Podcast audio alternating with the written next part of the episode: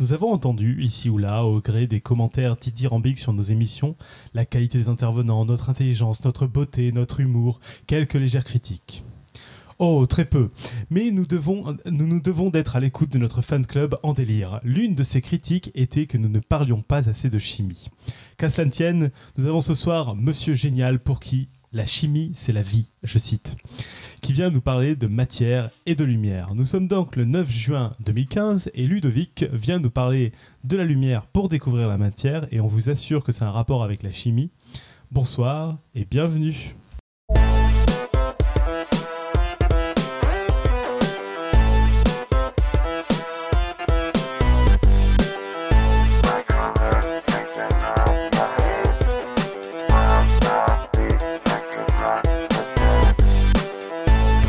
Salut à tous. Alors, euh, d'abord un petit tour de table. Donc, nous avons d'abord autour de notre table virtuelle depuis Paris Robin et Boson. Salut Robin. Salut. Depuis, euh, j'ai oublié où, mais c'est en France. Pascal, euh, je ne sais pas si tu peux allumer ton micro. Salut Pascal. Salut tout le monde, c'est de Mulhouse. Depuis Mulhouse, c'est ça. Enfin, quand c'est hors Paris, de toute façon, je ne me souviens pas. Johan, qui est hors Paris aussi. Salut Johan. Salut. Mais un peu plus loin, à peine. Et sinon, donc, autour de la table physique à Paris aussi, nous avons Ludovic. Salut Ludo. Bonjour à tous. je dis Ludo, c'est du Ludovic. Je vais pas commencer à faire des abréviations. Et donc, Mais Ludo, ça va très bien. Nico. Et puis, bien sûr, notre chatroom enflammé où je crois qu'il y a déjà Pouillot pour des dessins en direct.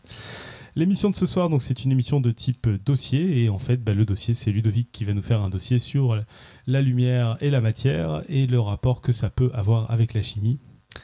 Et puis ce sera tout. On aura juste un petit peu un, petit plug, la côte, et, on, et ce sera tout. Et du coup, euh, pour finir une fois de plus de bafouiller, ben, je vais laisser la parole à Ludovic. Bien, bah déjà, euh, merci à l'équipe de m'avoir euh, invité pour parler de, ce sujet. Il y a effectivement un rapport avec la, chimie, puisque bah, le chimiste étudie la matière, et il y a plusieurs façons de découvrir de quoi la matière est constituée, et l'une des façons consiste à utiliser la lumière. Ce que je propose dans un premier temps, bah, c'est déjà de, commencer à expliquer un petit peu euh, le sujet de la lumière pour découvrir la matière. Qu'est-ce que j'entends par là? Déjà la lumière, euh, dans un, dans un premier temps. Ce que j'appellerais la lumière, c'est les rayonnements que l'on est capable de voir à l'œil nu, c'est-à-dire toutes les couleurs de l'arc-en-ciel qui s'étalent du violet jusqu'au rouge, ce qu'on appelle la lumière visible, que j'appellerai moi ici la lumière. Ensuite, la matière. La matière, eh bien, la, matière qui nous entoure. Difficile de définir ce qu'est la matière. Euh, c'est un concept fondamental. Alors, ce que je vais faire, c'est que je vais plutôt vous donner quelques exemples de matière. Par exemple, le bois. Le bois, de la matière à l'état, solide, du métal, de la matière également à l'état solide. Ensuite, on peut avoir de la matière à l'état liquide, comme de l'eau, par exemple. Et puis on peut également avoir de la matière à l'état gazeuse, bah, c'est le cas de l'air que l'on respire, c'est air qui est invisible, mais qui est quand même de la matière à l'état gazeuse. Et puis depuis longtemps, les, les hommes, hein, depuis l'Antiquité déjà, peut-être même avant, depuis l'Antiquité au moins, les hommes se sont intéressés pour savoir de quoi était constituée cette, euh, cette matière. On sait aujourd'hui qu'elle est constituée euh, de différents éléments, les éléments qui sont dans le tableau euh, périodique. C'est par exemple si je prends du verre, eh bien le verre va être constitué de silicium, d'oxygène, si on prend une étoile, elle est majoritairement constituée d'hydrogène, d'hélium. Si on prend de l'eau, elle est constituée d'hydrogène, d'oxygène. Eh bien moi, ce que je vous propose, c'est de voir un petit peu comment on a réussi à découvrir euh, ces choses-là et de voir euh, les méthodes qui ont permis aux hommes de savoir de quoi était constituée la matière. Et surtout, on va parler d'une méthode en particulier, une méthode qui est basée sur la lumière et qu'on appelle l'analyse spectrale. Alors, euh, ce que je vous propose maintenant, eh c'est de rentrer un petit peu plus dans l'histoire de la découverte de la matière. On va voir, en partant de l'Antiquité jusqu'à aujourd'hui, quelles sont les grandes évolutions techniques qui ont permis de découvrir de quoi était constituée la matière. Une fois qu'on aura brossé ces, différentes étapes techniques, eh bien, on s'arrêtera sur une étape euh, technologique particulière, celle qui a eu lieu entre 1850 et 1900, où pour la première fois, on a utilisé de la lumière pour essayer de comprendre de quoi était constituée la matière, d'une part de quel élément elle était constituée, et puis ensuite quelle est la structure de la matière. Alors commençons déjà par un petit peu, peu d'histoire, très rapidement. Et on va remonter dans l'Antiquité pour, pour commencer, quand les premières théories de la constitution de la matière sont apparues théorie qui n'était pas scientifique euh, au sens propre comme on le connaît aujourd'hui, c'est-à-dire où l'on fait des hypothèses que l'on va vérifier par des expériences. Non, là on est plutôt dans des hypothèses de pensée. On peut citer euh, quelques, quelques premiers euh, philosophes grecs qui vont proposer le fait d'avoir une matière constituée de plusieurs éléments, notamment Aristote, qui va proposer que la matière est constituée de quatre éléments, le feu, la terre, l'air et, l'eau. Cette euh, pensée va durer quand même jusqu'au XVIIe siècle. Donc pendant très longtemps, on va, on va penser que la matière est constituée soit de feu, soit de terre, soit d'eau, soit d'air, soit d'un mélange de, ces éléments. On peut souligner quand même hein, qu'il y, qu'il y a eu quelques théories autre, par exemple la théorie d'un seul élément, que, que toute la matière qui nous entoure euh, serait issue d'un seul élément, le feu, ou d'un seul élément, l'eau, et puis ensuite euh, on obtient la matière. Et puis d'autres euh, courants de pensée au moment de, l'alchimie, où on va penser que la matière est constituée de, trois autres éléments, le sel, le mercure et, le soufre, qui n'ont rien à voir avec les éléments d'aujourd'hui, hein, mais c'est juste des, pensées. Bon, en tout cas, celle qui va perdurer de l'Antiquité jusqu'au XVIIe siècle, c'est la vision d'Aristote, euh, qui, est commencée par Empédocle d'Agrigente, mais qui est vraiment consolidée par Aristote dans les alentours de 350 avant Jésus-Christ, qui va vraiment donner les bases de cette matière constituée de quatre éléments, l'eau, la terre, le feu et l'air important de noter que à ce moment-là, on ne fait pas d'expérience. On ne fait pas d'expérience sur la matière, on imagine euh, la matière, de quoi elle peut être constituée. Pour avoir les, premières vraies expériences, il faut attendre la fin du XVIIe siècle et le début du, XVIIIe. Je vais donner deux noms, deux noms principaux qu'on retrouve à chaque fois. C'est euh, Boyle, Robert Boyle, et puis Antoine Lavoisier. Ces, ces deux-là vont commencer à, à, dire que si on veut étudier la matière, eh bien, il va falloir faire des expériences, les vérifier ensuite. Ils vont commencer à décomposer la matière de, manière, euh, de manière chimique. Alors un exemple, je ne sais absolument pas s'il a été fait euh, du temps de, de, Lavoisier, de Robert Boyle ou avant, après, mais euh, nous une expérience qu'on aime bien présenter, c'est la décomposition de l'acide la décomposition pardon du sucre par l'acide sulfurique. Et en décomposant du sucre par l'acide sulfurique, eh bien on obtient du charbon et de l'eau l'eau est constituée d'hydrogène et d'oxygène, le charbon est composé de carbone, et ce qui a permis euh, aux premiers scientifiques eh de, découvrir que le sucre était composé de carbone, d'hydrogène et d'oxygène. Lavoisier était assez visionnaire. Lavoisier, on, on considère que c'est l'un des pères fondateurs de la chimie. Il était assez visionnaire puisqu'il s'était dit déjà à l'époque que globalement, même si certaines matières, on n'arrive pas à les décomposer maintenant, peut-être que des avancées technologiques permettrait de les, de les décomposer ensuite et de voir qu'elles sont constituées d'autres euh, d'autres éléments. Donc pour résumer, Antiquité jusqu'au XVIIe siècle, on est sur des courants de pensée, on pense la matière, et à partir du XVIIe siècle, on est aux alentours de 1661 avec le, traité de, Robert Boyle, et puis dans les alentours de 1789 avec le traité d'Antoine Lavoisier, où on commence vraiment à décomposer chimiquement la matière pour savoir de quoi elle est constituée. Alors j'ai l'habitude, moi, de, faire des interactions. Est-ce que jusque-là, euh, euh, tout est clair pour vous Est-ce que j'ai besoin de préciser des choses? Pour moi, ouais, c'est limpide jusque-là. Moi, c'est hyper limpide, mais du coup, ça me fait poser des questions. Mais si t'as pas de réponse, tu le dis. Hein. Mais euh, euh, du coup, le, enfin, je veux dire, tu dis c'était des, des, pensées. C'est effectivement, il y avait absolument aucune aucune expérience, et donc du coup, on n'en tirait aucun enseignement non plus. Je veux dire, on en faisait quoi de cette théorie? On il y avait parce que euh, c'est marrant d'avoir une théorie qui vient de nulle part et qui, enfin. Il y avait quand même des observations. Alors je, je, connais pas tout, hein, c'est pas la période que je connais le mieux, mais il y avait des observations. En tout cas, on, essayait d'observer et on essayait d'expliquer la matière par euh, des, éléments qui n'étaient pas concrets. Après, euh, qu'est-ce qu'on en faisait? Là, je ne sais pas. Je suis pas assez calé sur cette période du, euh, du début euh, du début de, mais donc euh, quand ça s'est ça s'est transmis vraiment par le, le côté dogme, quoi. Il y a quelqu'un qui a dit ça, comme c'est euh, comme c'est pas n'importe qui, on transmet, quoi. Je, je pense que c'est un peu plus compliqué que ça dans le sens où euh, ça, ça avait commencé avec euh, Empédocle d'Agrigente qui était sur quelque chose d'un peu plus dogmatique, mais Aristote lui a consolidé quand même ça. hein. Il a essayé d'expliquer. euh, alors, j'ai peut-être un document. Ah, mais je veux, je veux pour, pas trop pour t'en demander non plus. hein, contextualiser un peu, il est venu avec deux piles de bouquins mais... Ouais, c'est Ludo. qui, qui sont posés par terre. Pour ceux qui connaissent pas Ludo, c'est normal. Donc c'est amusant. Le problème, c'est commence à là, chercher pendant là, il vient l'émission. d'ouvrir la première chemise, donc il y a une dizaine de papiers qui sont étalés par terre. J'ai l'impression d'avoir Robin chez moi. C'est pas vrai, il est beaucoup plus organisé que moi. C'est vrai parce que c'est des notes imprimées, c'est pas des notes manuscrites. Non, bah c'est pas grave, je retrouve pas mon document, ils sont tous mélangés.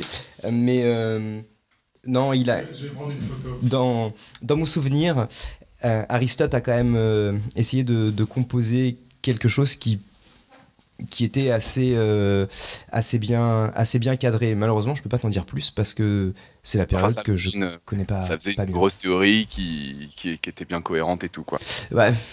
Théo- théorie pas au sens pas au sens actuel. euh, En, en fait, de ce que de ce que j'ai retenu, c'est que globalement, c'était ah c'est dommage, je retrouve pas l'article parce qu'il y avait vraiment la, la citation dedans. Étant donné que c'était de, la pensée, c'était pas évident de réfuter les choses en fait. Il y avait rien de mesurable. En fait, il ne, il, il cherchait pas des, méthodes où on pouvait mesurer des masses, comme l'aura fait Lavoisier par exemple.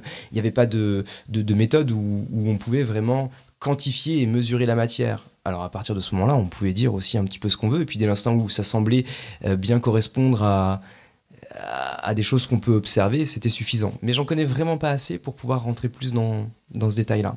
D'accord, merci quand même.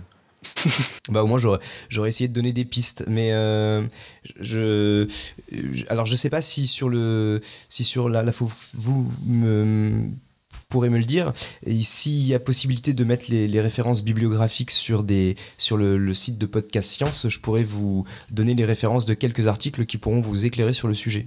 À vous de me Oui, dire oui, si, on peut, si on peut faire ça. euh, Ouais, ouais, aucun problème. Au contraire, même. euh, Bon, après, il faudra bien préciser peut-être le niveau des références euh, en fonction si- s'il y a besoin de, de déjà avoir des connaissances en sciences ou pas du tout. en tout cas, elles sont toutes en français. C'est un début. Il y a des publications de sciences en français Euh, ouais, ouais. Non, mais en fait, elles sont, elles sont largement accessibles. C'est de l'histoire des sciences. Donc, euh, c'est carrément accessible. Et il y a pas mal de choses écrites euh, par Bernadette Benso de Vincent qui sont. et C'est une référence dans le, dans le domaine et qui pourront éclairer sur, euh, sur cette première période. Au moins, déjà. Donc maintenant, on a vu la première période Aristote, sur laquelle je peux pas rentrer beaucoup plus. On a vu ensuite euh, rapidement Robert Boyle et Antoine Lavoisier, où on décompose la matière de manière, euh, de manière chimique. On était globalement entre 1700 et, et 1800. Et puis à partir de, de 1800 arrive euh, Volta. Volta et la pile Volta. On va commencer à obtenir de l'électricité et on va commencer à essayer de décomposer la matière avec euh, l'électricité. On arrive dans une euh, nouvelle période qui est la période de l'électrolyse, globalement entre 1800 et 1850. Pour vous donner quelques, quelques idées, à l'époque de Lavoisier, euh, ce qu'on appelle la soude, c'est-à-dire l'hydroxyde de sodium et la potasse, l'hydroxyde de potassium, on pensait que, limite que c'était des, corps euh, à, proprement, à proprement parler, et on a commencé à pouvoir les décomposer. C'est quelqu'un qui s'appelle Sir Humphrey Davy qui faisait des expériences euh, dans, dans son laboratoire, des expériences absolument géniales, euh, dans le sens où euh, il prenait par exemple de l'hydroxyde de potassium qui commençait à, à chauffer avec un bec benzène, il faisait, faire, il, faisait fondre cet hydroxyde de potassium et ensuite il amenait un courant électrique à l'intérieur. Expérience absolument dangereuse euh, qui devait faire sans, sans protection particulière et il a réussi comme ça à isoler de nouveaux éléments, bah, notamment le sodium et le, potassium. L'électricité permettait de décomposer des matières qui jusque-là paraissaient indécomposables. Et l'exemple que le plus grand nombre connaît, je suppose, c'est l'eau. On peut faire euh, l'électrolyse de l'eau et on obtient d'un côté du dihydrogène et de l'autre côté du, du dioxygène. Donc première étape, la pensée. Deuxième étape, on commence à décomposer la matière de manière chimique. Troisième étape, on est entre 1800 et 1850, on décompose la matière par l'électricité, puisque la pile Volta naît en 1800. Quand tu dis, euh, pardon, quand tu, quand tu dis de façon chimique, c'est alors c'est en chauffant, en. Non, ça veut dire on fait des transformations de la matière en mélangeant différents réactifs les uns avec les autres. Par exemple, on mélange du sucre avec. Ouais, on fait des mélanges. On mélange le sucre oui, mélange, avec oui, tu disais ouais, ça, sucre et acide, ok. Et le. C'est des mélanges. Et l'acide sulfurique va réagir avec, euh, avec le sucre et ça va se transformer. Ça détruit le sucre. Le carbone va d'un côté pour obtenir du charbon. L'hydrogène et l'oxygène se rassemblent de l'autre côté pour former de l'eau. Donc c'est vraiment, je mélange des choses et je regarde ce qui se passe. Ensuite, j'applique un courant électrique. Voilà, je prends la matière. Euh, l'électrolyse, on est, c'est avec, euh, avec. Euh, on attire les ions d'un côté, les trucs positifs d'un côté, les trucs négatifs de l'autre, en gros? En gros, c'est ça. Non, en gros, pour, un, pour un nul en chimie comme moi, ça marche ça? Ouais, ça marche, ouais. et, en fait, il y a les électrons, mais il y a aussi les ions qui vont avec. Et donc, du coup, tu sépares la matière de cette, de cette façon-là. Et puis ensuite arrive la période qui nous va nous intéresser.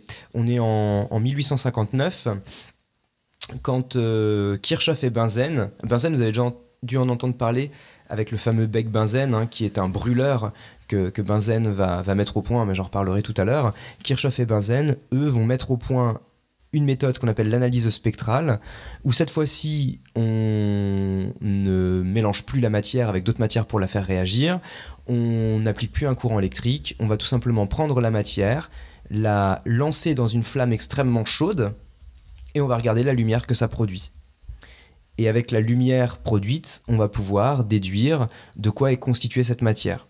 Je, le dis juste comme ça pour l'instant parce que ça fera l'objet de, la suite, donc je rentre pas plus dans le détail. C'est juste là pour brosser un petit peu, l'idée. Je m'étends pas plus. Juste que c'est une méthode qui est absolument révolutionnaire parce que quand euh, on essaye de décomposer la matière par méthode chimique, il faut des quantités importantes de matière. Quand on essaye de la décomposer par des courants électriques, il faut des quantités importantes de matière.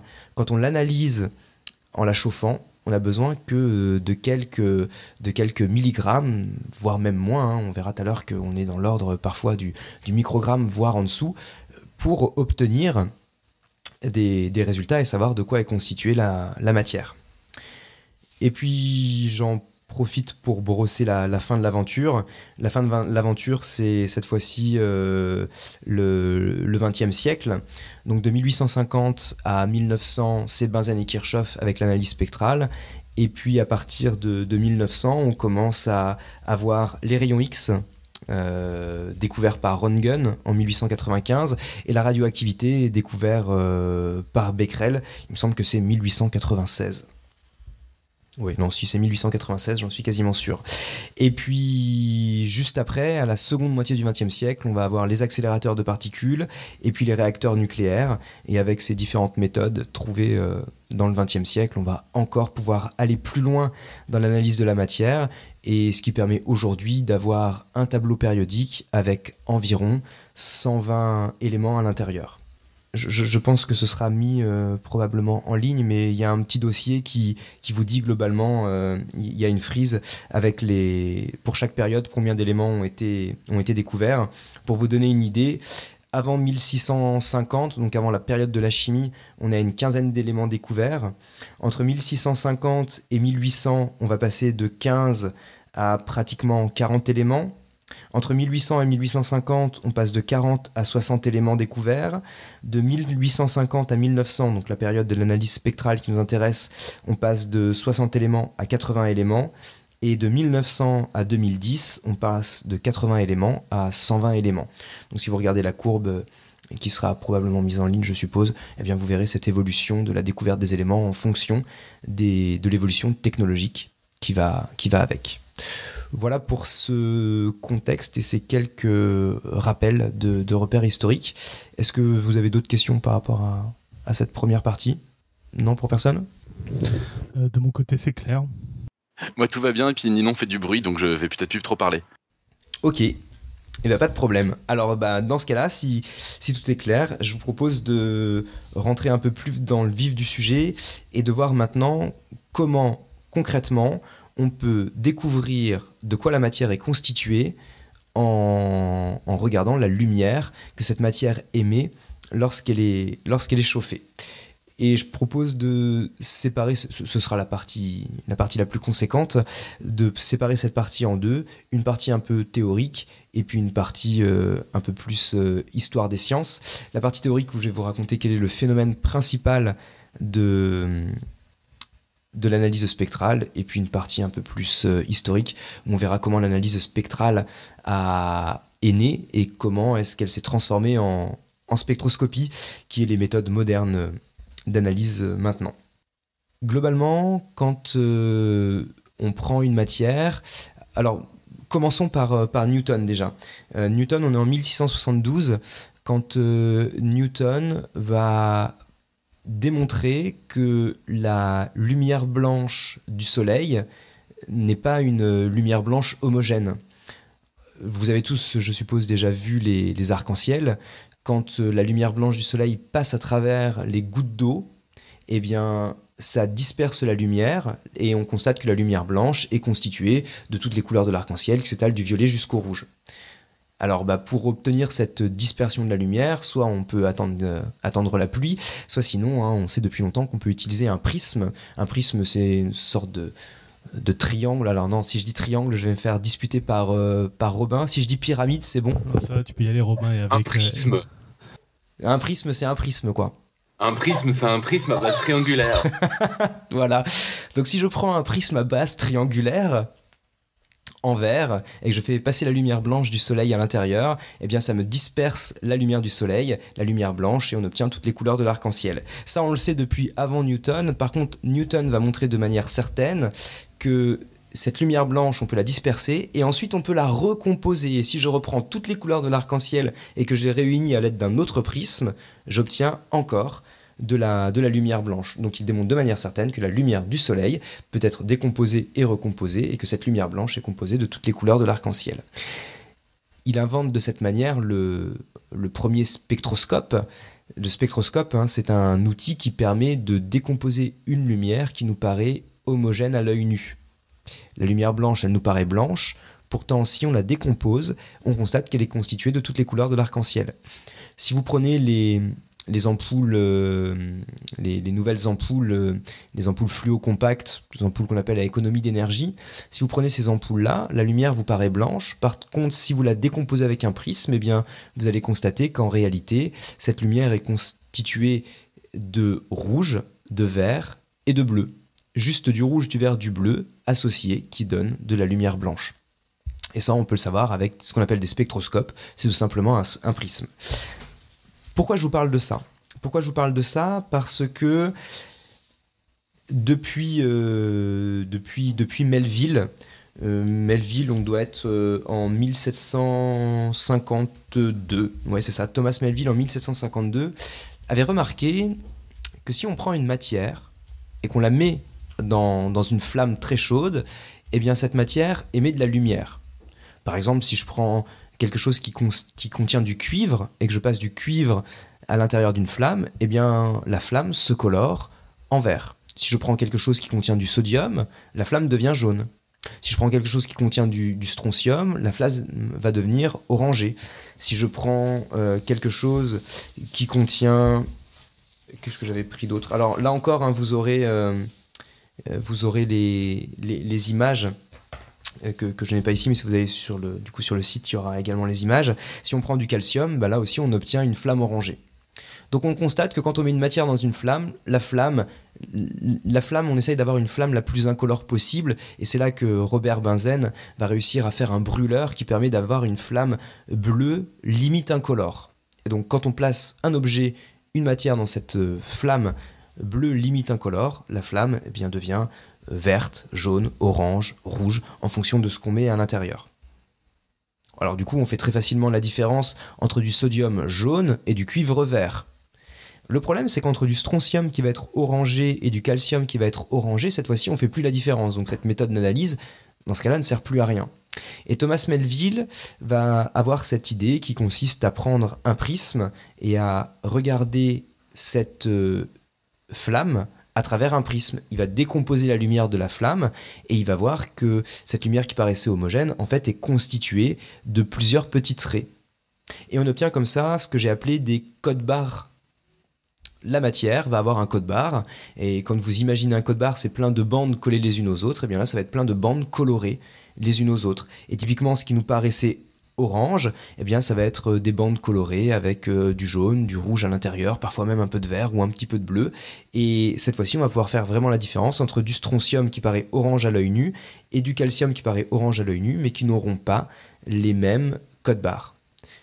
C'est la partie la, la, plus dure de toute euh, cette présentation. Est-ce que ça vous paraît clair comme ça? Est-ce que j'ai besoin de préciser quelque chose? Euh, moi, c'est clair parce que j'ai déjà euh, vu l'expérience au Palais de la Découverte, petite pub où euh, il y a, enfin, je, ne sais pas s'il y a d'autres lieux, en tout cas à Paris, mais il y a, plusieurs lieux où on peut très facilement regarder comme ça. À, au Palais de la Découverte, c'est très clair, on a des sortes de longues vues où on peut regarder à travers plusieurs lumières et voir cette décomposition en raies qui est très clair. Et on en avait déjà parlé, il me semble, Johan, tu me corrigeras, mais dans le dossier sur les exoplanètes au moins et sur comment euh, regarder les, enfin, comment on détermine si une étoile est une planète ou une étoile ou quel type d'étoile, etc. On avait parlé un peu sans doute avec Luminé, mais c'est pas sûr, de ces histoires de raies spectrales qui pouvaient expliquer comment était composé euh, ce qu'on était en train de regarder. Quoi. Tu me corriges, Johan, ou t'es plus là? Oui, pardon, ça y est, je suis revenu. J'ai deux boutons mute. Euh, c'est un peu différent parce qu'en astronomie, tu es plutôt, dans la major... en tout cas dans les étoiles en particulier, tu es plutôt en, en, des raies d'émission. Alors que là, je pense qu'il parle plutôt des raies d'absorption. Je me trompe pas Non, c'est là, là, je parlais de l'inverse. Tu parlais des raies d'émission. Ouais, plutôt des raies d'émission. D'accord, bah donc ça sera la même chose que tu auras. Bah, en fait, on a les deux en astro. Tu auras dans certains cas des raies d'émission et des raies d'absorption. Bah, par exemple, oui, c'est la même chose qu'on voit quand on analyse le spectre des étoiles et tu peux en déduire de la, euh, de la composition des étoiles en, en observant le, ces, ces, sortes de codes barres lumineux, comme, comme dit Ludovic. Oui, mais, justement, quand euh, j'ai appris que du coup tu étais astronome, je me suis dit c'est, c'est génial parce que, parce que du coup, bah, l'hélium, hein, qui est, euh, mm. qui est un, un des composants euh, très, très présent dans, dans l'univers, eh bien, on l'a découvert dans le Soleil grâce à, à la spectroscopie, enfin grâce à l'analyse spectrale euh, au départ, effectivement. Voilà, oui, effectivement. Parce que ce que je disais dans notre chatroom, c'est que c'est quelque chose qui a complètement révolutionné. Euh, bah, c'est un peu grâce à ça qu'on est passé de l'astronomie, où c'était un peu avant la position et la, juste la luminosité des étoiles, à l'astrophysique, où on a pu en déduire tout ce qui était composition, tout ce qui était. Bref, on a pu faire un peu de chimie des étoiles à partir de ce moment-là. Ah oui, puis je sais pas si j'ai été euh, suffisamment. maintenant que tu parles de chimie, je, ne sais pas si j'ai si j'ai bien remis le contexte au départ, mais euh, pourquoi est-ce que là on, est dans la chimie? C'est que euh, ce que fait le chimiste, c'est qu'il étudie la matière et qu'il la transforme. Donc dès l'instant où on parle de matière, eh bien le chimiste a, un lien avec tout ça. Cette histoire des codes barres lumineux, Robin, est-ce que c'est clair comme ça ou pas? c'est très clair, Lido, c'est très clair. Et je peux, faire, je peux faire remarquer à tout le monde que tu as dit pour la première fois, c'est génial. Et qu'on va comprendre assez rapidement quand ça continue pourquoi on t'appelle Monsieur Génial. Oui, voilà, effectivement, hein, on, ne m'appelle pas Monsieur Génial parce que je suis génial, on m'appelle Monsieur Génial parce que je dis tout le temps que c'est, que c'est génial. Mais bon, si c'est code barre lumineux, euh, c'est, ça va pour tout le monde, c'est la, la partie la, la plus compliquée à imaginer. Ce qu'il faut bien comprendre, c'est que on met un composé dans une flamme, la flamme émet une lumière, cette lumière on la décompose avec un prisme et ça donne un code barre, code barre coloré, et ce code barre coloré va être propre à chacune des matières que l'on que l'on met dans la flamme et on va pouvoir comme ça identifier ces matières. Sauf que quand... ça qui est dingue, c'est que c'est vraiment propre à chaque matière. quoi. T'as pas deux matières qui ont la même identité. Non. Et tu peux pas imaginer deux mélanges de matières différentes qui donneraient le même truc non plus. Et Parce que, ouais, c'est les, nombres, les nombres premiers, quoi. Alors ça, je sais pas. Les nombres premiers. Euh, bah, justement, je suis pas exactement sûr qu'au niveau mathématique, ce soit exactement indépendant. Je suis pas vraiment sûr qu'avec deux éléments, tu puisses. Euh, en tout cas, ça dépend de la sensibilité de ton instrument. Tu pourras pas identifier une raie spécifiquement. Je, enfin, je pense qu'au niveau, au niveau chimie, tu y arrives toujours au bout d'un moment. Mais je suis pas sûr que mathématiquement, ça soit vraiment un truc, euh, une carte d'identité vraiment unique par élément. Peut-être qu'avec deux éléments, je suis pas sûr que ça forme une famille libre, si tu vois ce que je veux dire. Oui, mais je vois, complètement ce que tu veux dire. C'est exactement la question que je posais. C'est même clair que. vous, me coupez tous les deux, mais c'est même clair que ça ne forme pas une famille libre, non Parce que. Ah, tu, veux dire que, pourrais, euh, que la question c'est est-ce que tous les éléments ont vraiment un, jeu de, de euh, est-ce que si tu prends unique, par trois éléments, tu peux réussir à. Je sais pas. C'est une très bonne question.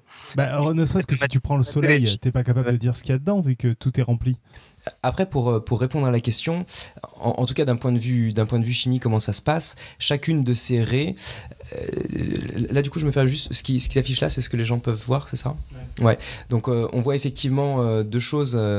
Enfin, je ne sais pas si les gens le voient du coup, mais il y a le spectre d'émission d'un côté et le spectre d'absorption de l'autre. Nous, on va spécifiquement parler du spectre d'émission. C'est la alors pour, pour décrire, un, euh, là on a deux spectres et on a un spectre qui est le négatif de l'autre. C'est-à-dire il y en a un où on voit des raies et l'autre où euh, on voit toutes les couleurs sauf à l'endroit où il y avait des raies dans le premier où c'est en noir. Et donc en fait ces raies à quoi elles correspondent? Elles correspondent euh, à, des, à des électrons qui bougent autour du, du noyau. Donc les, les électrons, ah oui, ça j'ai oublié d'en parler. La matière, depuis le début, hein, je dis que la matière est constituée d'éléments. Donc je dis que par exemple l'eau est constituée d'hydrogène et d'oxygène, que le Soleil va être constitué majoritairement d'hydrogène et, d'hélium, avec d'autres encore éléments à l'intérieur, majoritairement d'hydrogène et d'hélium, que le verre est constitué majoritairement de silicium et, et d'oxygène. Ça, c'est ce qu'on appelle des éléments. Et ces éléments sont constitués d'un noyau avec des électrons autour. Et pendant longtemps, on a cherché à savoir comment se répartissaient les électrons autour du noyau. Aujourd'hui, on le sait, on sait que les électrons sont répartis sur ce qu'on appelle des orbitales autour du noyau, et il se trouve que ces électrons euh, vont pouvoir bouger d'une orbitale à une autre. En gros, imaginez un immeuble où le noyau, c'est la porte, et les orbitales, c'est les étages. Les électrons, c'est une personne. Eh bien, vous voyez, alors, bon, la personne, elle dans ce cas-là, elle va passer par l'entrée, mais en réalité, la personne, dans le cas d'un électron, elle ne peut jamais être dans l'entrée. Donc, on, ferme complètement le, rez-de-chaussée. Et la personne peut bouger d'un étage à un autre. Donc, elle bouge, l'électron bouge d'une orbitale à une autre. Et en fait, en bougeant d'un étage à un autre, eh bien, il faudrait imaginer que la personne libère de la lumière. Lorsqu'un électron passe d'une orbitale à une autre, l'électron libère de la lumière. Et en fonction de la hauteur de la hauteur euh, de, de, mouvement d'électrons. Donc imaginez, hein, vous passez par exemple du premier étage au deuxième ou du premier étage au sixième, eh bien vous allez émettre des couleurs qui sont différentes. Et donc concrètement, euh, les raies qu'on observe, elles correspondent vraiment à un électron qui bouge d'une hauteur à une autre par rapport au noyau. Et donc, est-ce que on peut prendre plusieurs, euh, plusieurs atomes qui pourraient exactement avoir toutes les mêmes raies. Donc si je prends trois atomes, est-ce que je pourrais vraiment obtenir toutes les mêmes raies qu'un autre atome? C'est une bonne question. Mathématiquement, peut-être que c'est envisageable. Chimiquement, je ne sais pas. C'est une très bonne question en tout cas. Mais voilà, concrètement, en tout cas, ça se passe au niveau des électrons qui bougent autour du noyau. Et pour expliquer la différence entre l'émission et l'absorption, quand on chauffe de la matière eh bien, cette fois-ci, les électrons vont bouger en libérant de la lumière. Et quand on fait de l'absorption, c'est qu'on envoie de la lumière sur la matière et les électrons vont absorber l'énergie lumineuse pour passer d'un étage à un autre, d'une orbitale à une autre, et ça va faire les raies. Et ce qu'aura montré Kirchhoff et Benzen, c'est que effectivement l'un des spectres est le négatif de l'autre. C'est d'ailleurs l'une des grandes avancées de, de Kirchhoff et Benzen. Jusque-là, est-ce que c'est toujours. Euh, est-ce que vous avez d'autres questions? Ok, alors dans ce cas-là, ce que je vous propose, c'est de, c'est de poursuivre. Je vous ai dit que tout ça, c'était en 1752, quand Thomas Melville fait ses premières expériences. Alors, euh, manifestement, vu ce que je vous ai dit, vous pourriez me dire que bah, du coup, c'est bon, c'est clair, c'est fini.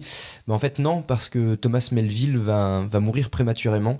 Il meurt à 27 ans et ça va forcément arrêter ses travaux et il va falloir ensuite 100 ans il va falloir attendre encore 100 ans pour que les travaux soient complètement repris et définitivement clos avec Kirchhoff et Benzen en, en 1859.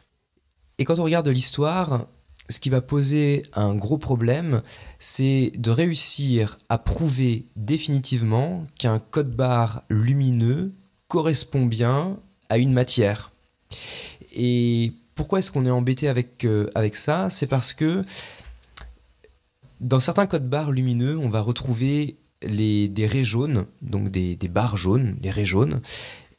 Parfois non, parfois oui, parfois non, parfois oui. Imaginez, hein, vous prenez une substance, vous la mettez dans la flamme, vous observez toujours les mêmes raies, vous refaites la même expérience, vous observez toujours les mêmes raies, mais cette fois-ci, il y a une raie jaune en plus. Et on va pas comprendre d'où vient cette raie. Et vu que cette raie, elle est présente, ce qu'on appelle la raie D dans le spectre de, Fraunhofer, c'est le spectre du bas, hein, quand, euh, quand vous regardez le spectre d'absorption, ce qu'on appelle la raie D, si vous regardez au-dessus, c'est une raie qui est dans le jaune. Un coup elle est présente, un coup elle n'est pas présente, donc on va se dire bah, finalement ça peut pas correspondre à, à une signature précise d'un élément, puisqu'une fois elle est là, une fois elle n'est pas là. Et il va falloir attendre Kirchhoff et Benzen pour expliquer ce que cette raie, en réalité, elle provient du sodium. Le sodium que l'on va retrouver dans le sel de table, hein, le chlorure de sodium.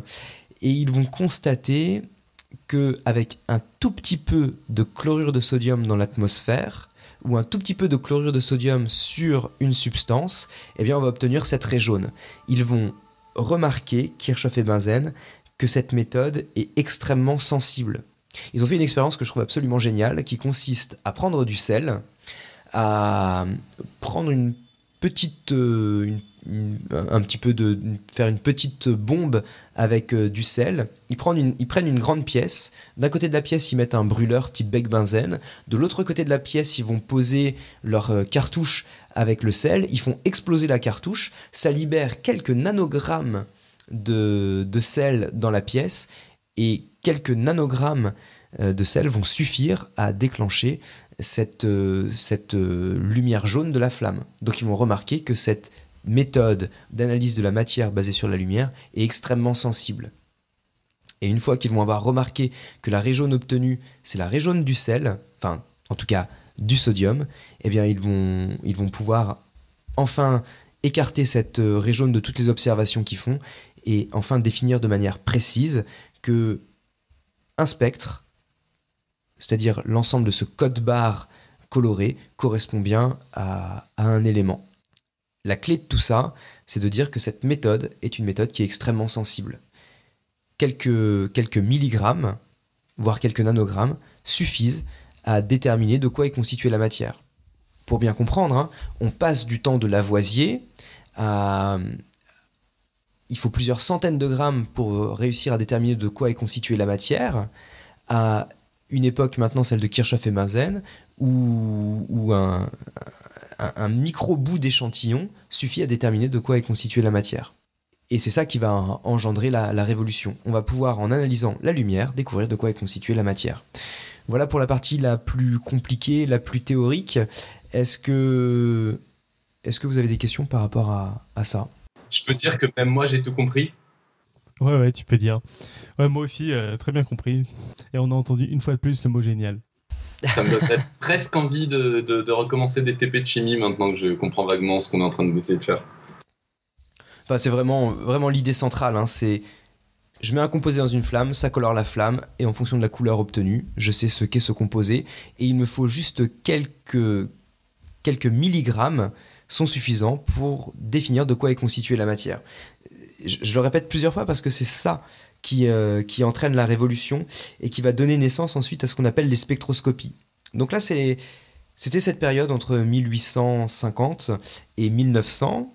Et comme vous le savez très certainement,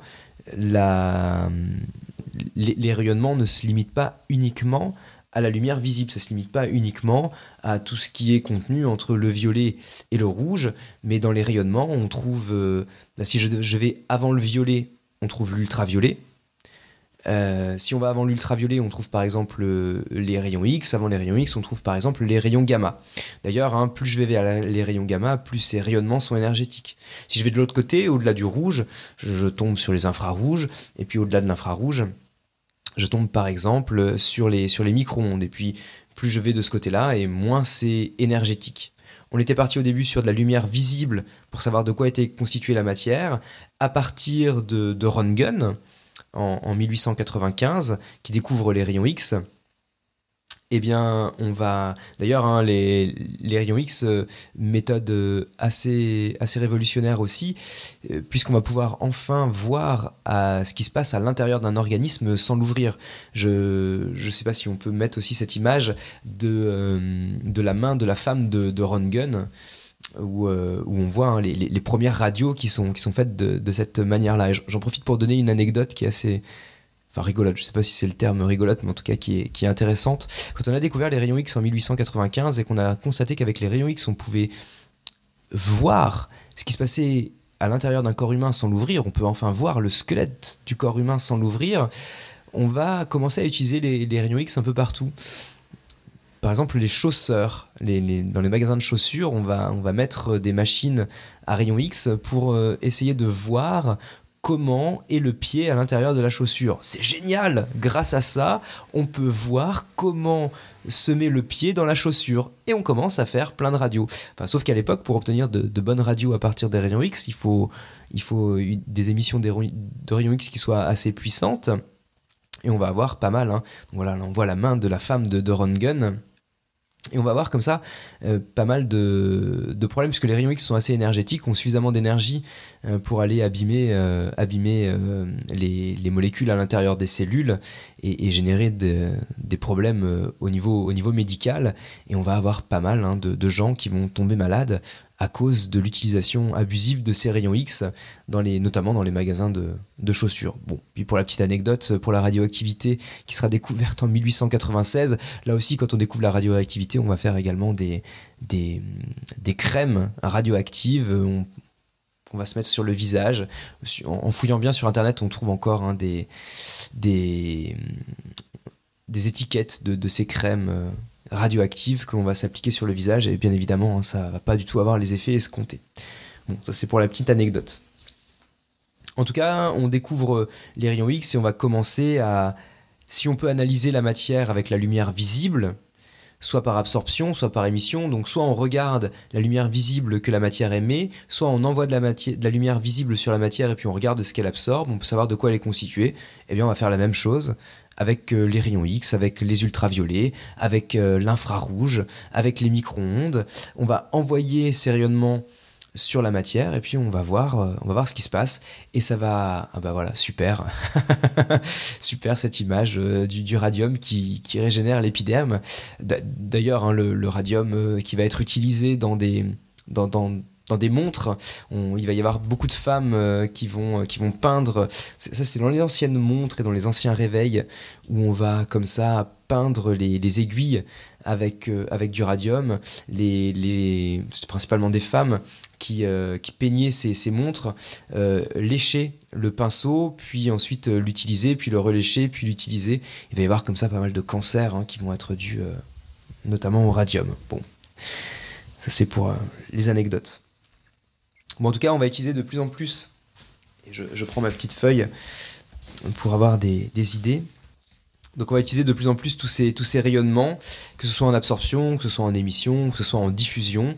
On va avoir énormément de rayonnements, plein d'interactions avec la matière, et on va de cette manière eh bien, euh, donner naissance à ce qu'on appelle aujourd'hui la spectroscopie. La spectroscopie, c'est quoi? C'est les méthodes qui vont utiliser l'interaction entre des rayonnements et de la matière pour pouvoir analyser la matière. Les rayonnements vont, être euh, les rayons X, les ultraviolets, les infrarouges, la lumière visible, les micro-ondes. on va regarder comment ça interagit avec la matière. Et à partir de là, on va pouvoir savoir de quoi est constituée la matière. Des méthodes qui sont absolument géniales dans la mesure où quelques milligrammes suffisent pour savoir de quoi est constituée la matière. Et même mieux que ça, on ne va même plus détruire l'échantillon. On va être capable, sans détruire l'échantillon, eh bien on va être capable de savoir de quoi il est constitué. Ce qui va permettre de découvrir hein, les, 120 éléments tels qu'on les connaît aujourd'hui. Pour vous donner un ordre de grandeur, euh, aux, alentours euh, du, du 19e siècle, il fallait pour savoir si, on, voulait connaître une matière, une matière constituée de molécules, molécules avec une quinzaine de carbone, il fallait environ 4 à 5 ans et une centaine de grammes pour savoir de quoi était constituée cette matière. 100 grammes, 4 à 5 ans pour analyser la matière. Au 21e siècle, on passe à quelques milligrammes et quelques jours pour savoir de quoi est constituée cette matière. Donc c'est vous dire si... Euh, l'analyse spectrale développée par Kirchhoff et Benzen a entraîné une vraie révolution dans le domaine, euh, dans le domaine de la chimie.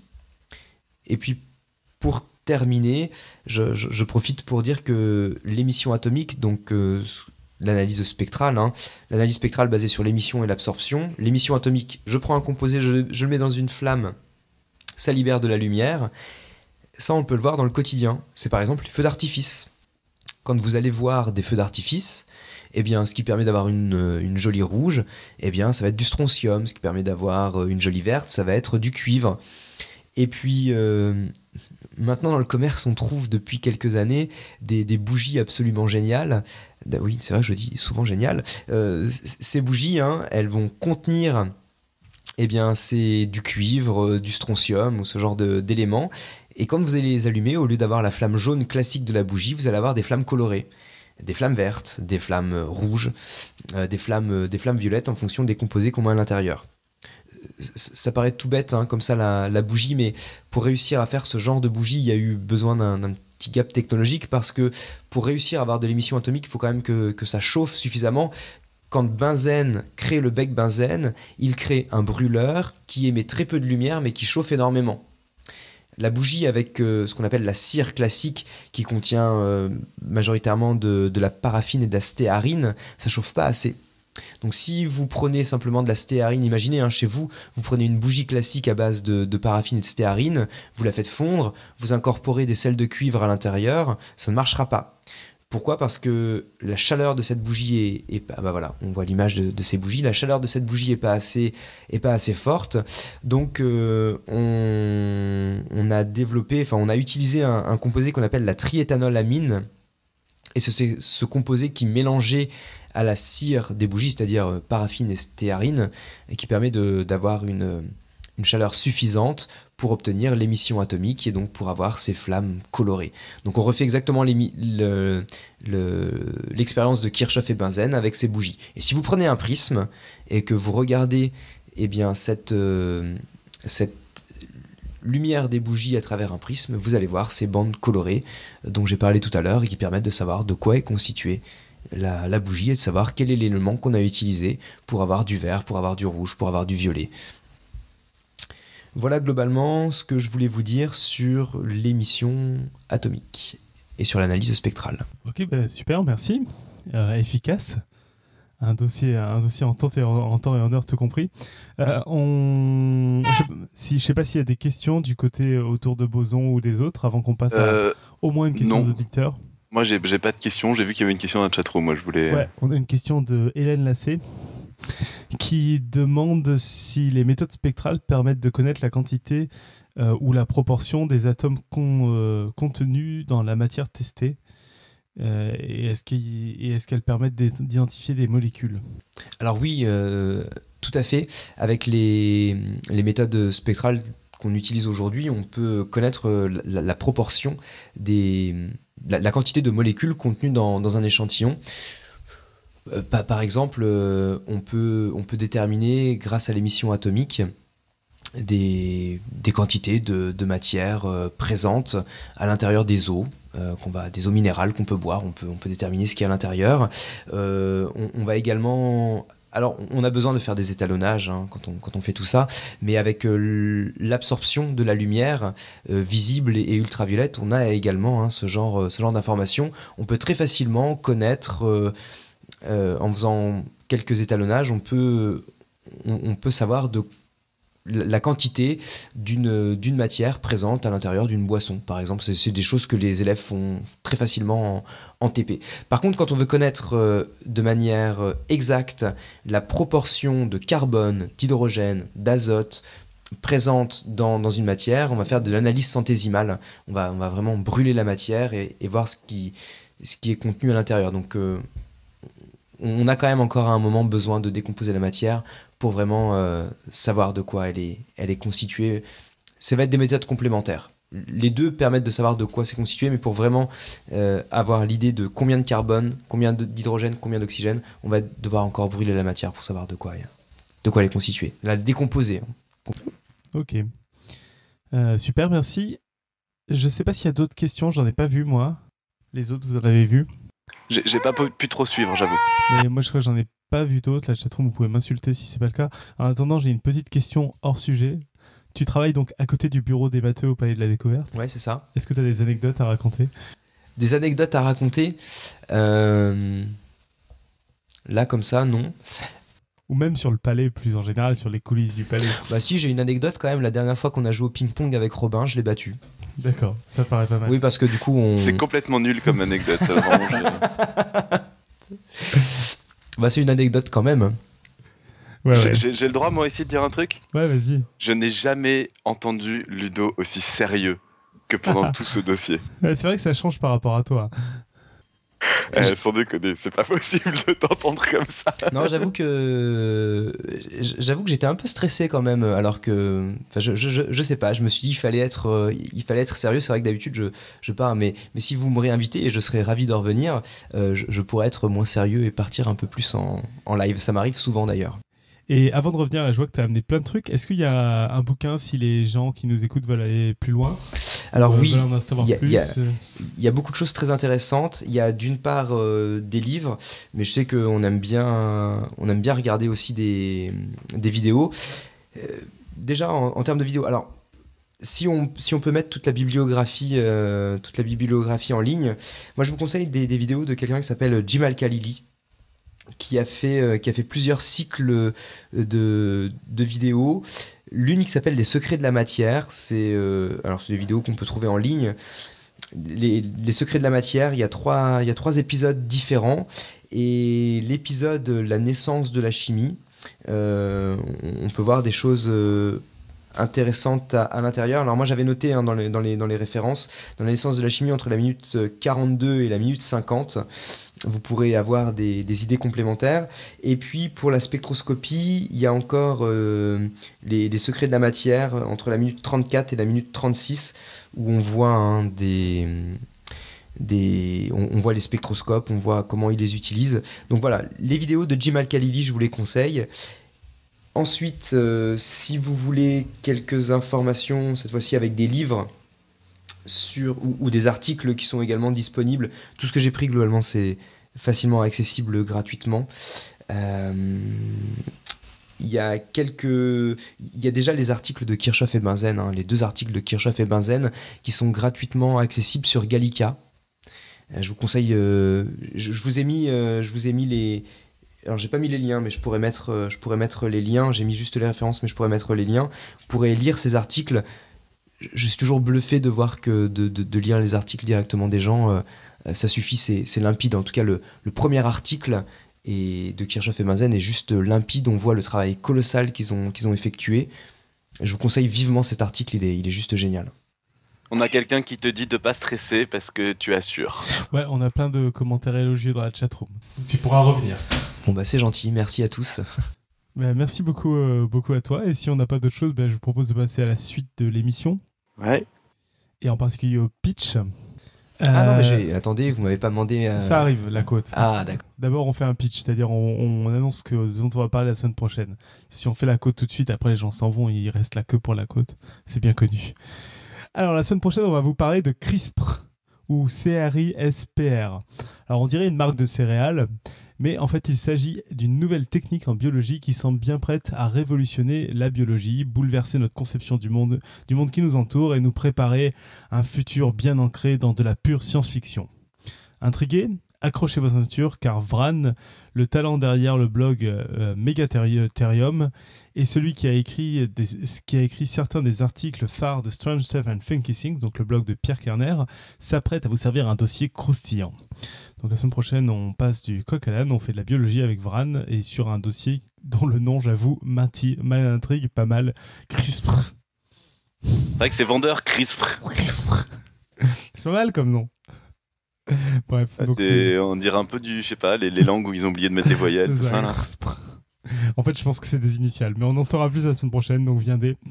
Et donc, euh, ouais, très heureux de recevoir Vran. Je sais pas s'il pourra dessiner en live, ça m'étonnerait, parce que euh, dans son blog en particulier, il a beaucoup de dessins euh, très très chouettes, et je crois que c'est lui qui a fait l'affiche de thèse, entre autres, de de, de Pierre, je suis pas sûr en fait. Enfin bref. En tout cas, euh, Vran fait des super dessins sur son blog. Allez visiter le blog. On passe à la côte. Alors, ju- juste avant la côte, en fait, euh, je tenais quand même à. Je, je sais pas qui met les, qui met les images en ligne, mais euh, franchement, c'est c'est super. Il y a une réactivité qui est, euh, qui est géniale et bah, je tenais à, souligner ça. C'est franchement super. Les images de la chatroom sont mises par les gens dans la chatroom, donc n'importe qui. Ah bah, Euh, Et on a des auditeurs et géniaux, faut on bien a le des dire. auditeurs géniaux et on a même eu un dessin en live. Au moins un. Je, moi, j'en ai vu qu'un. Je crois qu'il y en a eu qu'un. Ouais, ça, c'est euh, Pouillot qui euh, dessine en live, euh, en direct, pendant que tu parlais, en fait. Bah super. Voilà, sur euh, les études de la matière, je crois que ça faisait référence au fait que la première séparation de la lumière s'était fait par la pluie, où on voit deux hommes préhistoriques qui attendent l'orage pour euh, séparer. euh, C'est génial. Bah en tout cas, vous êtes, vous êtes géniaux, hyper réactifs. euh, je... Super. Voilà, tout, tout le monde, tout le monde s'aime. Et, et- et du coup, pour, euh, pour la citation. euh, Alors oui, donc la citation, t'as bien fait ton boulot, tu nous as ramené une citation. Bon, puis en plus j'ai pensé à j'ai pensé à Robin. Je me suis dit avec avec des mathématiques c'était intéressant. C'est une citation de, de Victor Hugo euh, qui dit que la science est l'asymptote de la vérité. Elle approche sans cesse et ne touche jamais. Et, j'ai pensé à ça parce que c'est. Alors, tu me demandais tout à l'heure euh, des, anecdotes. En fait, avec Robin, on, aime bien, euh, quand on reste tard le soir, euh, se, faire quelques discussions. Et on fait assez souvent des discussions sur la, modélisation et la modélisation de la réalité, de voir un petit peu comment, comment la science peut, peut décrire la réalité. Et, ce que je trouve absolument génial, c'est qu'on essaie d'avoir des modèles qui nous permettent de, de décrire la réalité. Et je pensais par exemple au, modèle climatique où on essaye de voir un petit, peu, un petit peu ce qui se passe et au fur et à mesure du temps, les modèles climatiques vont être de plus en plus performants. Donc on n'arrive pas à décrire la réalité complètement, mais on, on arrive à faire des modèles qui la décrivent de mieux en mieux, d'où cette idée d'asymptote. Et c'est c'est vrai également en chimie avec euh, des modèles pour l'atome, euh, par exemple, où on a essayé d'avoir des modèles de plus en plus performants. L'analyse spectrale hein, dont j'ai parlé, dont j'ai parlé aujourd'hui, non seulement a donné naissance à toute la spectroscopie, mais elle a également permis d'appuyer la naissance de la physique quantique, puisque quand euh, Bohr, euh, au début des années 1910, va, proposer l'un des premiers modèles de, l'atome qui correspond au, modèle que l'on connaît aujourd'hui, il va se servir de, l'analyse spectrale. Et puis ces modèles vont être de plus en plus performants, de mieux en mieux. Euh, Pourtant, on modélise seulement l'atome, hein, on le, on le photographie pas, on, le modélise seulement. D'où euh, cette idée de bah, que la science décrit de mieux en mieux la réalité, mais les modèles ne, ne décrivent pas la réalité, ils la, ils la modélisent, et mais de mieux en mieux. Voilà. Et donc c'était un petit clin d'œil à Robin aussi au passage. C'est une belle description de quote. Je crois que c'est la description de quote la plus complète qu'on ait eue jusqu'alors. Mais en fait, il ouais. faut savoir que Ludo a une fâcheuse tendance à être très complet. C'est très bien, mais parfois c'est terrible. C'est-à-dire qu'il y a une fois dans ma vie, j'ai écrit un article qui était à la frontière entre les maths et la chimie, puisque c'était à propos de cristallographie. Vous pouvez aller euh, réécouter pour ceux qui n'ont pas entendu le, le dossier sur la cristallographie. Et en fait, j'ai jamais euh, attendu aussi longtemps la relecture d'un article. Et je me disais, mais c'est pas possible, il attend le dernier moment, il faut rien et tout. Et à un moment, il m'a envoyé mon article relu. Je n'ai jamais vu un article avec autant de commentaires. C'est quelqu'un, quand il fait les choses, il les fait complètement. C'est, c'est- voilà. C'est ce qui m'a toujours surpris. Euh, petite correction des bêtises que j'ai dit. Donc, Vran dessine bien sur son blog, mais ce n'est pas la thèse de Pierre Kerner euh, dont il a fait le dessin. C'était la thèse de Pierre Kerner. La fiche était faite par Alain Prunier. Euh, la thèse, euh, il a fait la, la de thèse de Julien Béhag et il y a, il y a sur le site Strip Science, donc le site des dessinateurs du Café des Sciences, enfin, de Strip Science en fait, euh, il y a un article de topo sur plein d'affiches euh, illustrées si vous avez envie d'en savoir plus. Et sinon, nous avons depuis peu une préposée aux côtes, Aline B, qui nous en a encore sorti une pelletée. Alors, je vais faire une sélection dictatoriale et les autres, si vous en avez qui vous plaisent, n'hésitez pas. J'en ai une assez jolie là qui est de Jean Guiton, qui est La couleur et la gloire de la lumière, dans Mon. Testament philosophique. C'est pas bien ce que ça veut dire, mais c'est beau. Bah si, parce que mine de rien, euh, l'utilisation de la couleur dans la lumière est pas anodine et enfin on se rend compte là et, et on en a vu aussi sur les étoiles que c'est ça sert beaucoup quoi. Voilà, bon après c'est pas. Euh, une autre peut-être de la métrie. Je crois la pensée si peu incompatible avec la matière organisée qu'elle semble en être une propriété. Voilà. Il y a tellement de négations que je suis pas sûr ouais. d'avoir compris. Euh, c'est ça. Ah, voilà. Euh, une de Bertrand Russell euh, du, par- du, du paradoxe du même nom, si je dis pas de bêtises. L'homme ordinaire pense que la matière est solide. Point de suspension. Quel con. C'est pas écrit, mais c'est la suite, c'est ça, non? À, à mon avis, venant de Russell, ça doit être ça la suite. voilà, pour euh, quelques côtes. Bon, on n'est pas du niveau là euh, de, de la côte de notre cher invité qui, qui- qui a mis le niveau haut en l'introduisant. Mais donc merci Aline euh, encore une fois pour toutes ces côtes. Euh, on passe au plug? Ouais. Euh, juste avant, je sais plus, je crois que j'en avais déjà parlé, mais comme l'inauguration était aujourd'hui, j'improvise un plug en sauvage. Euh, pour ceux qui auraient l'occasion de passer à Paris entre maintenant et, et fin décembre, il y a une exposition d'art contemporain au Palais de la Découverte. Euh, qui, est une exposition d'art, clairement. Mais euh, ce qui est intéressant, c'est que puisqu'on parle de modèles, c'est exactement euh, dans, le, thème, c'est des gens qui se servent de modélisation de la nature pour fabriquer des mondes qui n'existent pas. C'est-à-dire que on a un arbre, au lieu que ce soit des feuilles, c'est des lettres. On a, on marche sur une fausse membrane qui est juste projetée. En fait, tout est, tout est constitué juste d'images qui sont projetées. C'est de la lumière projetée, lumière blanche projetée. Donc c'est dans le noir. Et après, quand on essaye de comprendre euh, quel type de modèles ont été utilisés, comment, en termes d'algorithmique, ça a été fait, euh, etc. Et ben, euh, on peut parler de maths, d'algorithmique, euh, un peu de physique, etc. De modèles. On peut parler de pas mal de choses. Et c'est assez euh, intéressant, je trouve. Enfin, après, c'est moi qui le fais. Je suis pas très objectif, mais il n'y a pas que moi qui le fais. Et je trouve que c'est une expo qui permet de parler de plein de trucs de maths sympas et, euh, et d'informatique théorique. Et, euh, et qui est en plus très sympa à visiter parce que c'est euh, c'est assez rigolo quoi. Donc après la chimie, l'art contemporain. Je vois. Ouais. Et, et les premiers échos que j'ai eu des, des visiteurs aujourd'hui euh, étaient vraiment favorables. Pas aller la voir toi? Euh, pas encore. C'est très joli. C'est très euh, joli et marrant. Et donc c'est à Paris au Palais de la Découverte. Ok, bon, sinon donc on a le plug euh, récurrent pour le 27 juin. Donc euh, pour rappel, on va apporter une petite touche de science à la marche des fiertés, la, la Gay Pride, à travers plusieurs focales neurosciences, biologie, ethnologie, sciences humaines et sociales. On va tâcher de répondre à plein de questions. Par exemple, qu'est-ce que l'homosexualité A-t-elle une origine génétique? Est-elle contre nature?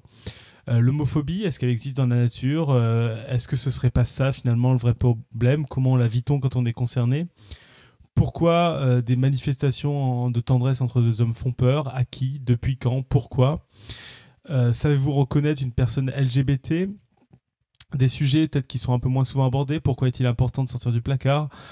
Euh, donc on va, examiner les réponses de la science d'hier et d'aujourd'hui à l'aide de, de, bah, de notre joyeuse bande de fous et de spécialistes. Notamment, vous allez retrouver Franck Ramu qui était venu nous parler du cerveau des hommes et des femmes et qui cette fois-ci décortiquera pour nous les cerveaux d'homo et d'hétéros.